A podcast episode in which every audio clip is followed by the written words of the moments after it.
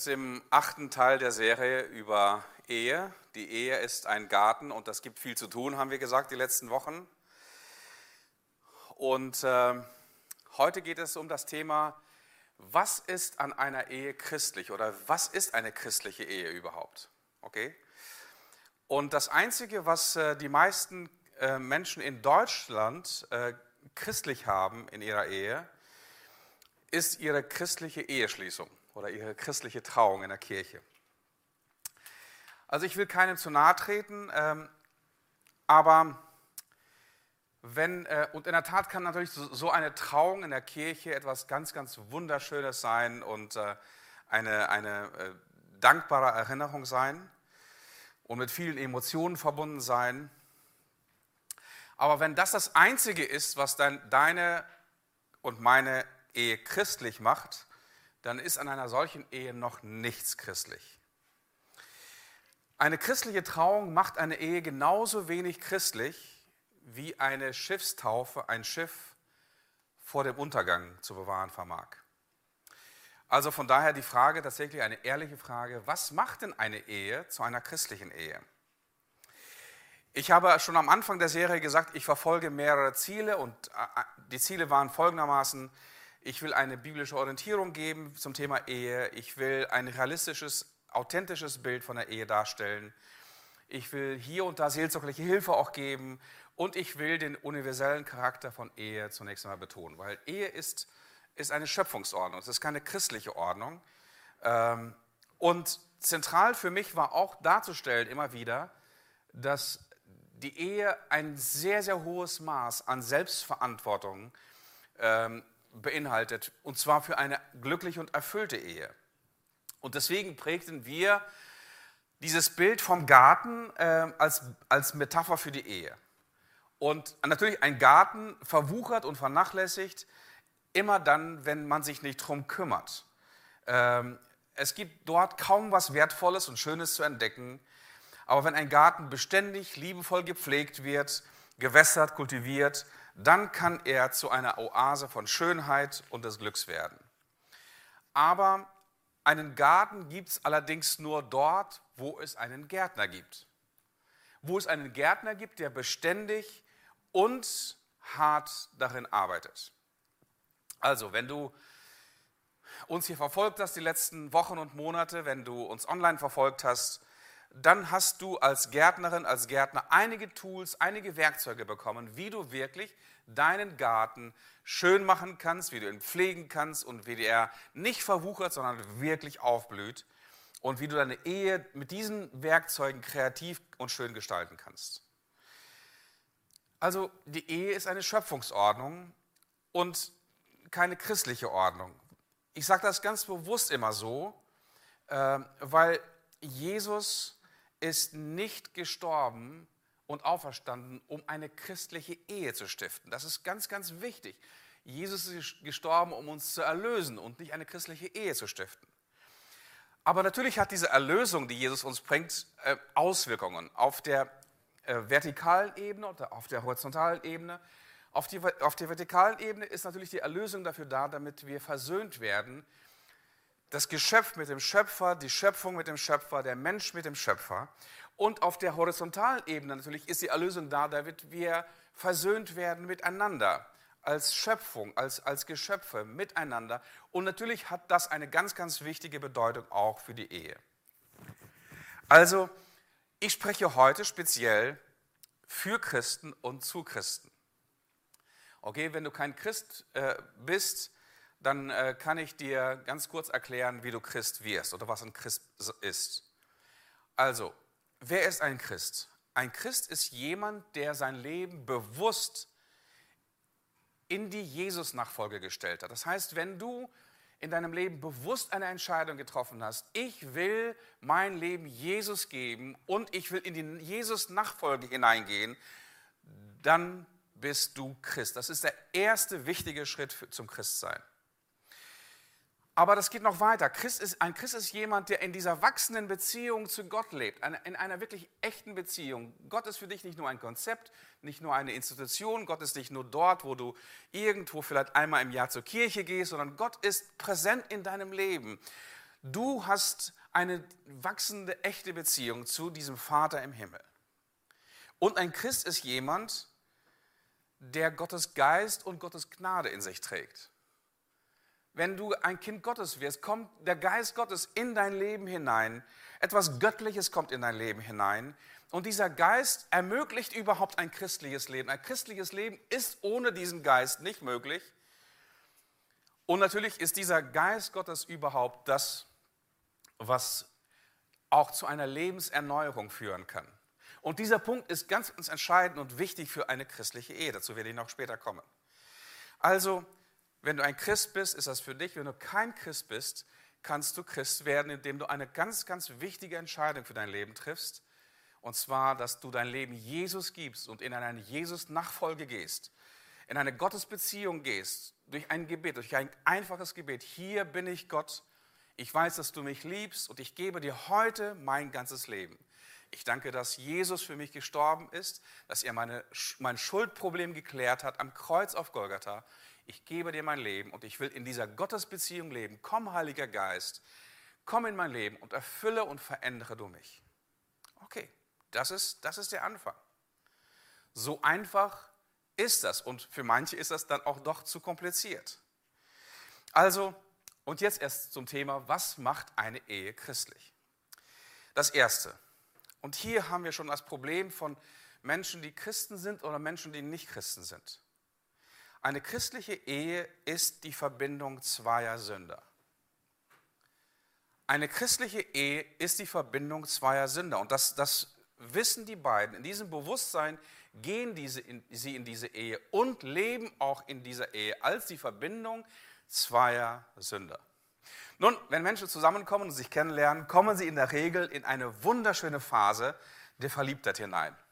Okay, jeder von uns kennt das mit äh, schlaflosen Nächten, mit äh, Überflutung von irgendwelchen Hormonen, mit einer rosa-roten Brille, mit Schmetterlingen, Schmetterlingen im Bauch. Und das ist äh, jetzt kein Organversagen, sondern das ist ein Zustand ähm, einer ständigen Überflutung von bestimmten Stoffen in unserem Körper. Also zunächst einmal werden so, so körpereigene Opiate, und hier merkst du schon, das hat etwas mit Drogensucht zu tun, zu tun, okay? Es gibt körpereigene Opiate, die heißen Endorphine und die überschütten einfach in dieser Verliebtheitsphase jeden einzelnen von uns. Und dieses Hormon für Verliebte sorgt dafür, dass wir weder Schmerzen noch Hunger verspüren.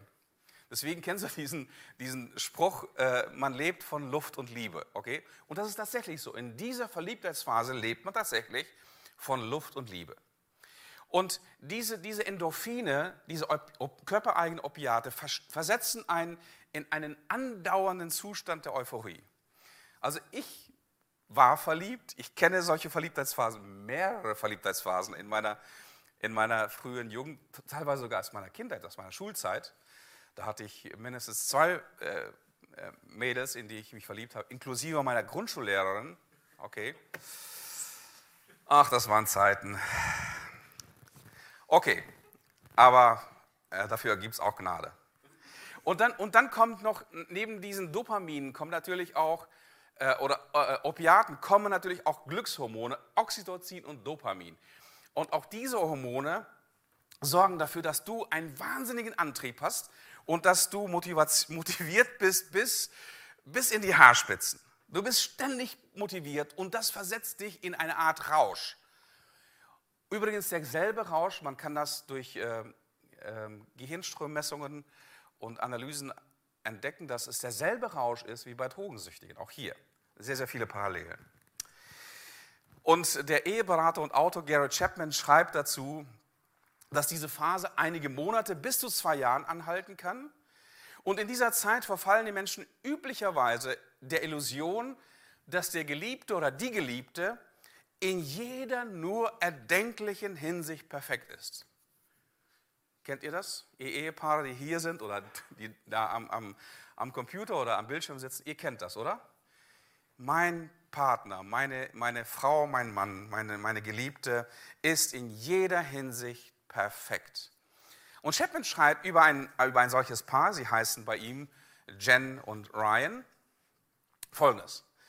Ihre beste Freundin konnte die Fehler in ihrem Verlobten Ryan sehen.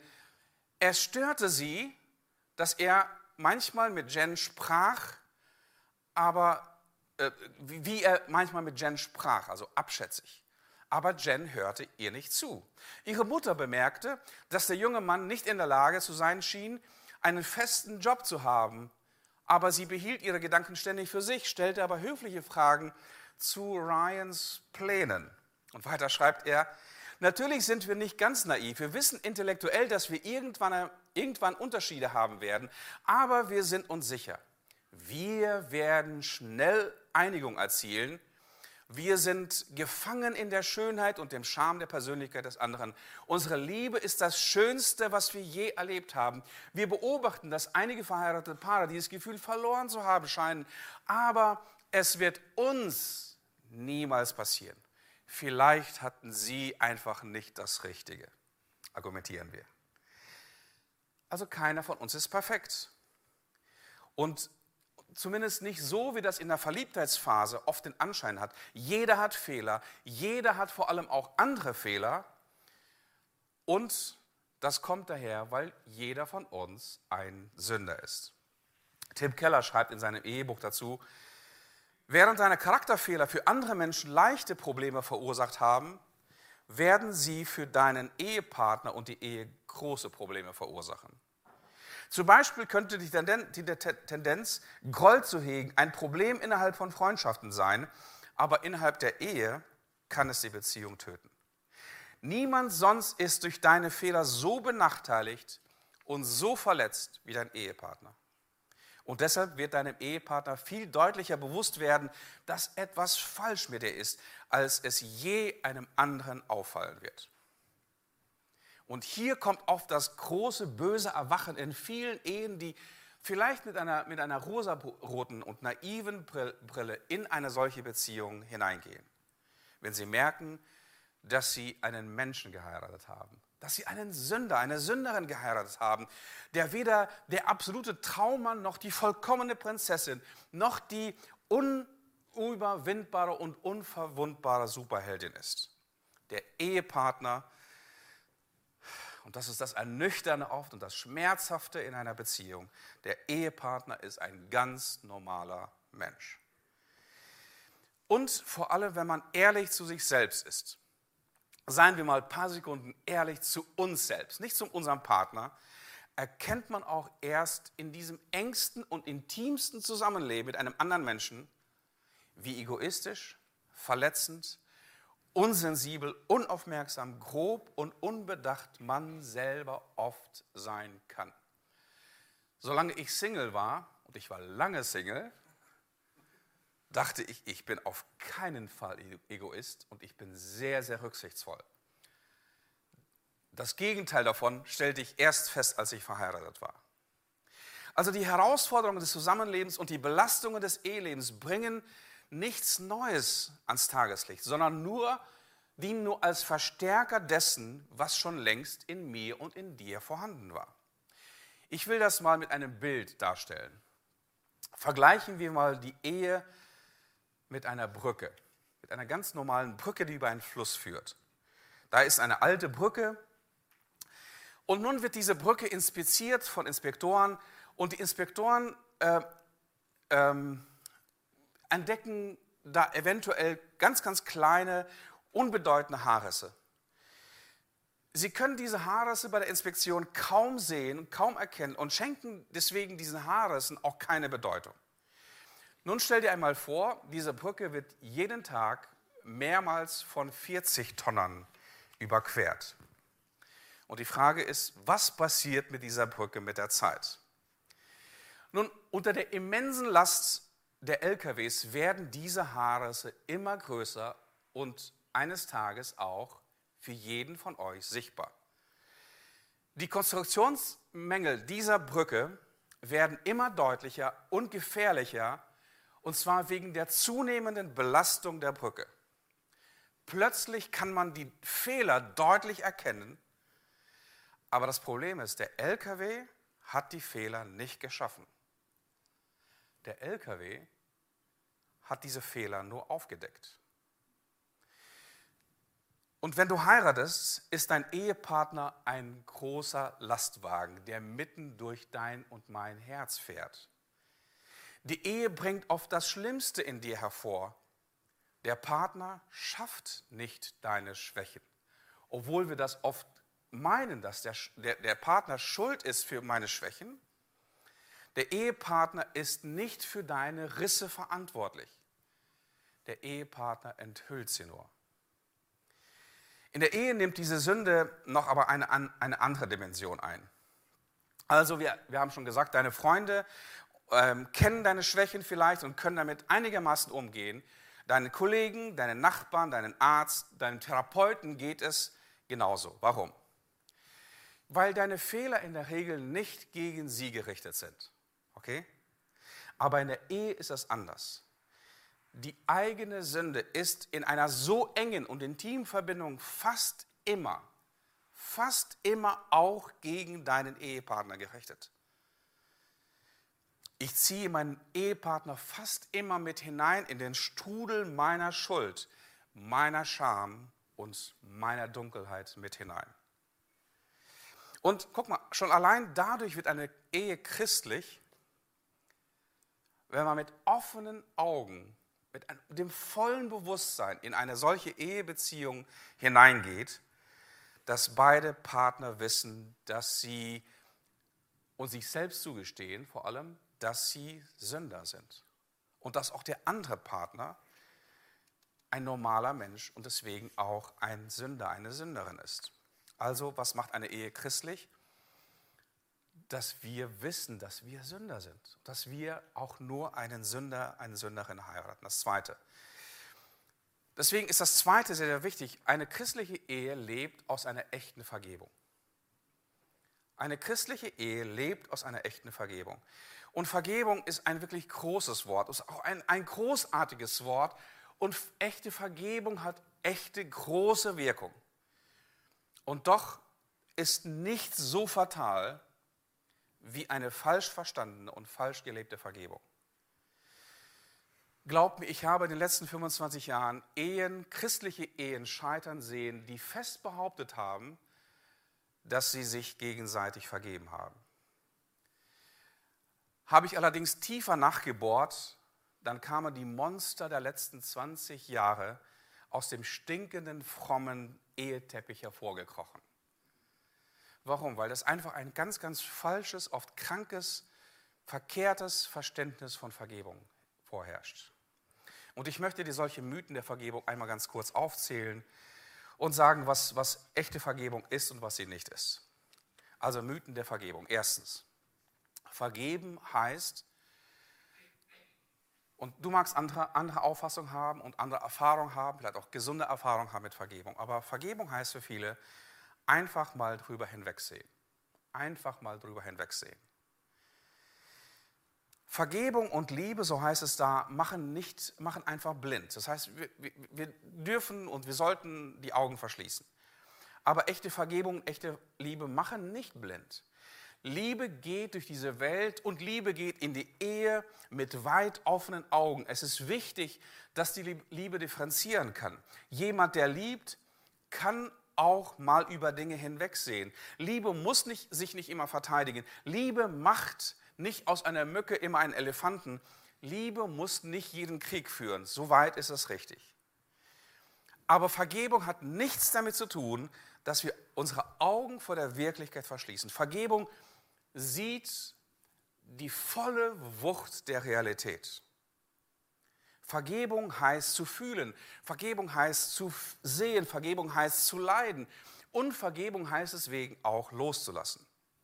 Es kann keine echte Vergebung geben, wenn die Realität von Schuld, von Schmerz, von Zerrüttung zwischen zwei Menschen nicht gesehen, nicht erkannt und nicht ernst genommen wird.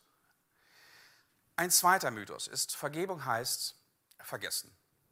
Und ich, ich, ich höre sehr viele Menschen, die beklagen und sagen, ich kann nicht verge vergeben, weil ich nicht vergessen kann. Also für viele heißt vergeben gleich vergessen. Ich kann dir nur eines sagen. Vergessen ist der schlimmste Feind von Vergebung. Vergessen ist der schlimmste Feind der Vergebung. Weil Vergessen die endgültigste Form der Verdrängung ist. Vergessen heißt Amnesie und Amnesie ist ein neurologisches und psychologisches Krankheitsbild. Vergessen bedeutet für die menschliche Seele das Abtauchen in das Unterbewusstsein, das Verschließen eines Traumas ganz, ganz tief in deiner Seele. Du drehst den Schlüssel um, schmeißt den Schlüssel weg und lebst dein Leben lang mit einem ganz, ganz tiefen Schmerz in dir. Das ist Vergessen. Vergessen wir vergessen nichts bewusst. Du vergisst nicht bewusst irgendwo deine Schlüssel. Sonst wüsstest du ja, wo die sind. Vergessen ist eine Schwäche. Und das ist der große Unterschied zur Vergebung. Vergebung ist keine Schwäche, Vergebung ist eine Stärke. Vergebung ist immer ein bewusstes Handeln, ein bewusster Akt. Vergebung ist ein Akt der Stärke. Und interessant auch in der Bibel, dass die Bibel sagt nirgendwo, dass Gott deine und meine Sünden vergisst. Weil dann wäre Gott, hatte Gott eine, eine ganz, ganz große Schwäche an sich, an seinem Charakter. In der Bibel heißt es, und er gedenkt deiner und meiner Sünden nicht mehr. Und deiner und meiner Sünde zu gedenken bedeutet, er wird sie nie wieder hervorholen, um sie gegen dich zu verwenden. Das ist Stärke, oder? Das ist wirkliche Stärke. Und deswegen hat Vergebung nichts mit Vergessen zu tun. Umgekehrt. Also die wichtigsten Dinge in unserem Leben, die wir vergeben sollten, werden wir wahrscheinlich nie vergessen. Und trotzdem können und sollten wir das vergeben. Ein dritter Mythos. Vergeben heißt nicht konfrontieren. Nicht konfrontieren. Aber Liebe und Wahrheit sind sowieso zwei Scharniere, an denen eine Tür hängt, okay? Wenn eines dieser Scharniere fehlt oder, oder nicht funktioniert, knarrt das Ganze. Wenn, wenn Liebe oder Wahrheit in der Beziehung fehlen, dann knarrt die Ehe. Dann knatscht es und dann quietscht es. Wahrheit ohne Liebe ist Zynismus und Liebe ohne Wahrheit ist einfache Banalität. Es gibt keine Tiefe ohne Wahrheit in einer Ehe. Es gibt keine Nähe, keine Intimität, auch kein Vertrauen, ohne dass Wahrheit und Liebe zwei Menschen wirklich zusammen verbindet. Und wenn jemand seinen Partner nicht mit seinen eigenen Verletzungen oder mit dessen Fehlern und Schuld konfrontiert, wächst zwischen den beiden zunehmend eine Distanz. Und wir kennen das. Jeder, der länger verheiratet ist, kennt diese zunehmende Distanz, die irgendwann einmal sie einschleicht. Und diese Distanz ist zunächst einmal immer nur ein kleiner Sandkorn. Es ist keine, keine große Geschichte. Äh, keine, keine Ehe scheitert an großen Geschichten. Die meisten Ehen scheitern an kleinen Dingen. Und diese Distanz ist zunächst einmal so klein wie ein Sandkorn. Aus der Ansammlung dieser Sandkörner wird eines Tages eine, eine Düne. Und aus diesen Dünen wird eines Tages eine Wüste und da entsteht eine Dürre zwischen den beiden, wo nichts mehr wachsen kann, wo der Garten ausstirbt und nichts mehr gedeiht. Und das Einzige, was in solchen Ehewüsten wächst, ist das Gestrüpp der Entfremdung und der Co-Abhängigkeit. Dann werden Ehen, wenn, wenn, wenn diese Entfremdung am, am größten ist, dann entsteht am meisten Co-Abhängigkeit. Und Co-Abhängigkeit ist keine Liebe. Co-Abhängigkeit ist das, was es ist, und zwar eine Sucht, eine Krankheit. Co-Abhängigkeit hat nichts mit Liebe zu tun. Der eine Partner ist krankhaft gestört und der andere Partner ermöglicht mit der Zeit selber diese Störung, aber auch, dass er selbst seine eigene Störung damit rechtfertigt. Und das ist die Physik von Co-Abhängigkeit. Und viele Menschen halten in einer Beziehung, an einer, an einer Ehe Einfach deswegen fest. Da ist schon nichts mehr an Liebe, da ist Entfremdung, da ist nur noch Co-Abhängigkeit, weil sie einfach nicht konfrontieren wollen, nicht konfrontieren können und glauben, dass auch christliche Ehen dafür da sind, um alles irgendwie totzuschweigen. Das funktioniert aber nicht. Das endet immer mit Entfremdung. Und das vierte, vergeben heißt in diesem Mythos, alles Unrecht muss für immer erduldet werden. Ja, wenn, wenn ich ein, ein versöhnter, ein vergebender Mensch bin, dann bedeutet das doch für mich, dass ich alles Unrecht ständig ertragen muss. Jede Schuld und jedes Versagen können natürlich vergeben werden, aber nicht jede Schuld und jedes Versagen muss getragen und erduldet werden. Zum Beispiel, da ist jemand in der Ehe, der seinen Partner betrügt oder schlägt. Kann es zwischen den beiden Vergebung und Versöhnung geben? Natürlich kann es, sicher kann es passieren. Und natürlich wird das einiges an Arbeit bedeuten, das Vertrauen muss wieder aufgebaut werden, Nähe und Intimität müssen wieder wachsen. Aber jetzt stell dir mal vor, ist jemand in der Ehe, der ein notorischer Fremdgänger und Schläger ist. Heißt das, dass der andere Partner das Unrecht die ganze Zeit erdulden muss? Nein, Ganz bestimmt nicht. Das Erste, was ich sagen würde, raus aus einer Gewaltehe zum Beispiel. Vergebung kann und muss natürlich auch für das Wohl des Betroffenen, des Opfers, auch natürlich hier passieren und kann auch passieren. Aber jemandem zu vertrauen, der ein notorischer Lügner ist, ein notorischer Fremdgänger ist, ein notorischer Brutalo ist, das ist wahrscheinlich Dummheit und ein purer Akt der Selbstverletzung und Selbstverachtung. Hier sind Trennung und Anzeige angesagt und nicht einfach das Erdulden einer Situation. Aber Vergebung, Vergebung, natürlich ist es möglich. Wir können und wir als Menschen sind imstande, die größten Verbrechen zu verzeihen und zu Vergebung. Aber das heißt noch lange nicht, dass wir demjenigen auch wieder unser Herz und unser Vertrauen schenken sollten. Also stell dir mal vor, jemand kommt nach einem brutalen Überfall, nach Vergewaltigung zu dir und äh, erklärt dir das ganze Trauma dieses Geschehens. Wenn du ein, eine Seelsorgerin, ein Seelsorger bist, würdest du wahrscheinlich mit jemandem arbeiten, dass diejenige oder derjenige im Prozess der, der Vergebung und der Versöhnung und der, zumindest der einseitigen Vergebung und Versöhnung geht, dass er loslassen kann, dass dieses Monster ihn nicht Tag und Nacht verfolgt. Aber wer von uns würde schon diese Person wieder in die Arme dieses Verbrechers schicken? Keiner. Und für die Ehe gilt übrigens das Gleiche. Also, das sind so, so Mythen von Vergebung. Das, das, das macht vielen Menschen schwer bis unmöglich, wirklich echte Vergebung zu leben. Wenn wir aber auf Jesus schauen, entdecken wir, was echte Vergebung heißt. Jesus sagt zum Beispiel zu der Ehebrecherin, der er wirklich von Herzen vergeben hat, gehe hin und sündige hinfort nicht mehr. Echte Vergebung, echte Versöhnung setzt voraus, dass es beide wollen und dass beide in der Erneuerung des Lebens vorangehen. Jesus kennt mich und dich durch und durch. Er kennt alle meine Sünden und er gibt mir seinen Heiligen Geist und macht auch mir meine Schuld bewusst. Jesus konfrontiert mich mit der Dunkelheit meines Herzens.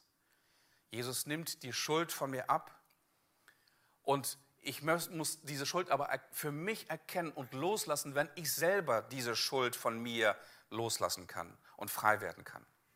Jesus gibt mir Gnade und einen echten Neubeginn. Jederzeit, jederzeit ist dieser Neubeginn möglich.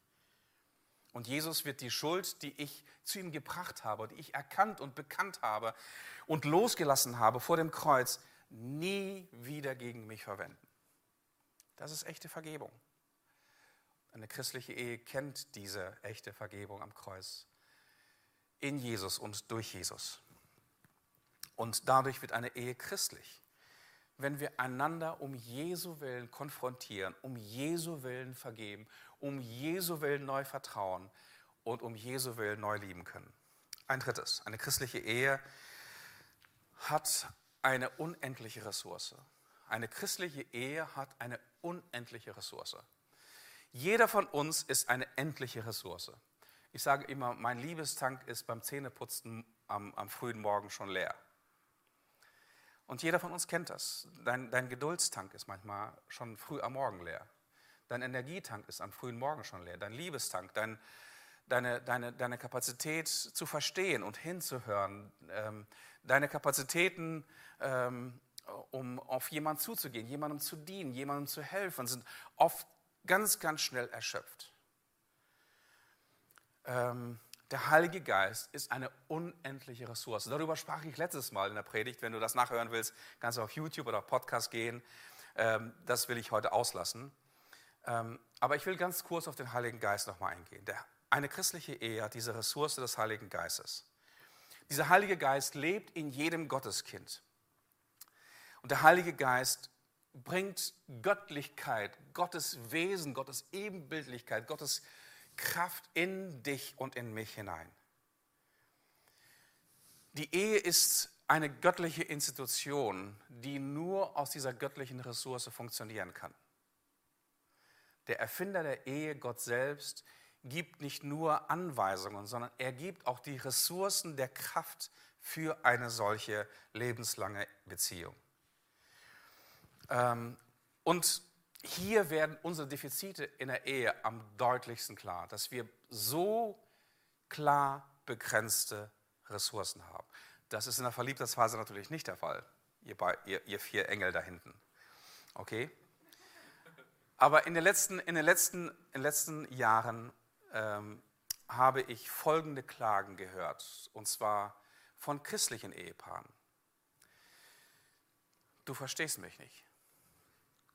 Du wertschätzt mich nicht. Du hast keine Zeit für mich. Du liebst mich nicht. Du kannst nicht verlieren. Du musst immer recht haben. Du bist zu egoistisch. Du bist zu ungeduldig. Du bist äh, innerlich ständig abwesend. Du redest zu wenig. Du redest zu viel. Du streitest zu wenig. Du streitest zu viel. Du bist zu passiv. Du bist zu aggressiv. Du wünschst dir zu wenig. Also die Liste könnte ich endlos weiter, weiterführen. Was hat all das mit dem Heiligen Geist zu tun? Nun, der Heilige Geist ermöglicht in uns eine echte Charakterveränderung, in jedem Einzelnen von uns, unabhängig von unserem Ehepartner und führt uns in eine echte christliche, Christusähnliche Identität. Paulus schreibt an die Galater folgendes: Darum sage ich euch, lasst euer Leben vom Geist Gottes bestimmen. Wenn er euch führt, werdet ihr den selbstsüchtigen Wünschen widerstehen können. Und das ist das, was unsere Beziehung und Ehe kaputt machen. Unsere selbstsüchtigen, menschlichen, sündige, egoistischen, egozentrischen Bedürfnisse und Wünsche. Da heißt es weiter, der Geist Gottes aber bringt in unserem Leben nur Gutes hervor. Da ist Liebe und Freude und Frieden, Geduld, Freundlichkeit und Güte, Treue, Nachsicht und Selbstbeherrschung. Und stell dir vor, was das für deine Ehe bedeuten würde, wenn wir den Heiligen Geist erlauben würden, unser Innerstes immer mehr und immer mehr zu beeinflussen und zu verändern, dann hätte doch jeder von uns einen Überfluss dann würden wir nicht aus Defizit leben, sondern wir würden aus dem Überfluss leben. Wir hätten einen Überfluss, ein Mehr an Liebe, wir hätten mehr Freude, wir hätten mehr Frieden, wir hätten mehr Geduld, wir hätten mehr Freundlichkeit, wir hätten mehr Güte, mehr Treue, mehr Nachsicht, mehr Selbstbeherrschung. Und zwar in uns. In uns. Und stell dir mal vor, was das bedeuten würde, mit einem Menschen zusammenzuleben, in einer Ehe, der mehr hat, der mehr hat an Liebe und an Freude und Freundlichkeit und Geduld und Treue und Nachsicht und Selbstbeherrschung. Wow. Das würde für jede Ehe eine hundertprozentige Veränderung bedeuten. Warum? Weil du ständig unter dem Einfluss, unter der Veränderung des Heiligen Geistes stehst. Und ein letztes. Was eine Ehe christlich macht, ist, dass eine christliche Ehe eine starke mächtige Gravitation hat. Ähm, nun, Gravitation kommt vom lateinischen äh, gravis schwerer, das heißt, äh, bei Gravitation geht es, geht es um Massenanziehung, um Gravitationskraft, wo Massen zusammengezogen werden und verbunden werden. Sie, sie äußert sich in dieser Anziehung, gegenseitige Anziehung von Massen. Und sie nimmt in der zunehmenden Entfernung der Massen ab, verschwindet zwar nicht, nie ganz, aber äh, Gravitation wird immer dann stark, wenn wir an einer starken Masse dran sind. Und Gravitation ist immer durch diese große beherrschende Masse im Universum zum Beispiel bestimmt, die alles anzieht. Und das C in der christlichen Ehe steht für eine solche große, gewichtige, zentrale Masse. Und zwar ist es eine Person, es ist Christus. Jemand hat mal das, das Wort Ehe so dechiffriert. Äh, Ehe, E-H-E, steht für Egoist und Egoist. Und in der Mitte ist H, in der Mitte ist der Herr. Und mir gefällt dieses Dechiffrieren, mir, gefällt dieses Chiffre für die Ehe. Das sind zwei Egoisten miteinander verbunden, weil in der Mitte diese starke Masse ist, diese starke Gravitation ist, die diese beiden Ehs, diese beiden Egoisten verbindet. Und diese starke Gravitation ist Christus selber in unserer Mitte. Christus verbindet Menschen auf eine ganz, ganz besondere Weise. Bei Jesus zählen weder Geschlecht noch, äh, noch Rasse, noch Geld, noch, noch Status, noch Qualität oder Quantität von Schuld. Bei Jesus sind wir alle, wenn wir zu Jesus kommen, bei Jesus sind, sind wir alle Vergebene. Wir sind alle Begnadigte. Wir sind alle Versöhnte. Wir sind alle Angenommene. Wir sind alle Geliebte. Wir sind alle gewollte Kinder Gottes. Und wenn Christus diese große Masse das Zentrum meiner Ehe ist, dann werden wir nicht nur zu ihm näher kommen, zu ihm in dieser Gravitationskraft hinzugezogen werden, sondern wir werden automatisch auch einander näher kommen. Und so, wenn ich in Christus zusammenkomme, auch in der Ehe, sehe ich meinen sündigen Bruder, meine sündige Schwester und umarme sie, um Jesu willen. Ich gebe die Gnade und das, das Erbarmen des Christus, so wie ich das selbst empfangen habe, an meinen Partner weiter. Selbst dann, wenn er gegen mich gesündigt hat. Ich sehe meinen Partner durch die Augen von Christus. Ich sehe eine Heilige, ich sehe eine Geliebte, ich sehe eine vollkommene, ich sehe eine geisterfüllte und glaubende und kämpfende, ich sehe eine wachsende und eine leidende und ich sehe eine erlöste Person neben mir. Um Jesu willen. Ich liebe, glaube und hoffe in meiner Ehe um Christi willen. Ich bin demütig und unterordne mich meinem Partner um Christi willen. Ich bringe Opfer in meiner Ehe, in meiner Familie um Christi willen. Ich diene meinem Partner um Jesu willen. Ich sehe und entdecke meinen Partner immer wieder neu um Christi willen. Also was macht eine Ehe christlich? Die große Masse die große Masse, die uns verbindet, die, in der wir wie in der Gravitationskraft angezogen werden, sowohl zu dieser Masse, zu Jesus, aber auch zueinander, wie die Planeten um das Sonnensystem kreisen. Das C steht für Christus, unsere Mitte. Und daher ist es überhaupt kein Drama, wenn wir feststellen, dass unsere Ehe aus zwei Sündern besteht.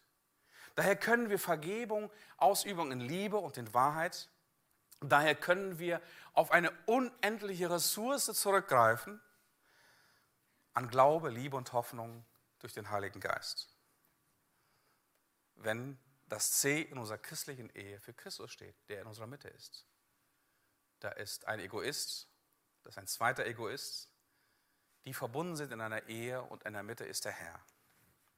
Und damit segne ich dich, dass du diese Erfahrung immer und immer wieder machst, dass Jesus der Herr ist, dass er die Mitte ist, dass er Versöhnung bringt, dass er Frieden bringt, dass er seine Herrschaft in dein Leben und in das Leben deiner Ehe bringt. Ich segne dich noch. Danke, Jesus, für diese große Gravitationskraft des Kreuzes und der Auferstehung. Und ich danke dir für die Ehe, die du vielen von uns geschenkt hast. Und Jesus, komm mit deinem Heiligen Geist hinein Komm mit deiner Heilung hinein. Komm mit deiner Kraft hinein, dort, wo Versöhnung notwendig ist, dort, wo echte Vergebung notwendig ist, dort, wo Heilung notwendig ist. Komm mit deinem Heiligen Geist und verändere mich. Ja, mich. Ich bitte jetzt nicht für meinen Partner, sondern ich bitte jetzt für mich. Überflute mein Leben mit deiner Kraft, mit deiner Liebe, mit deinem Frieden, mit deiner Freundlichkeit. Überflute mein Leben und mein Herz mit Vergebung, mit Glaube, mit Hoffnung, mit Selbstbeherrschung. Damit ich ähm, Jesus ähnlicher werde. Und Jesus, komm mit deiner Kraft, mit deiner Auferstehungskraft in die Mitte von unseren Ehen. Erneuere du sie. Bringe Erlösung dort hinein, wo Erlösung notwendig ist, aber bring auch Auferstehung dort hinein, wo einiges schon tot ist. Du bist das Leben. Wir feiern dich. Wir freuen uns über Weihnachten. Wir freuen uns über deine Ankunft in dieser Adventszeit. Wir freuen uns darüber, dass du auch zu uns kommst, in unsere Ehen und unsere Familien und damit auch in unsere Dörfer und Städte, unsere Gesellschaft, dass du lebst. Amen. Gottes Segen. Wir sehen uns ähm, online nächsten Sonntag und natürlich auch Heiligabend.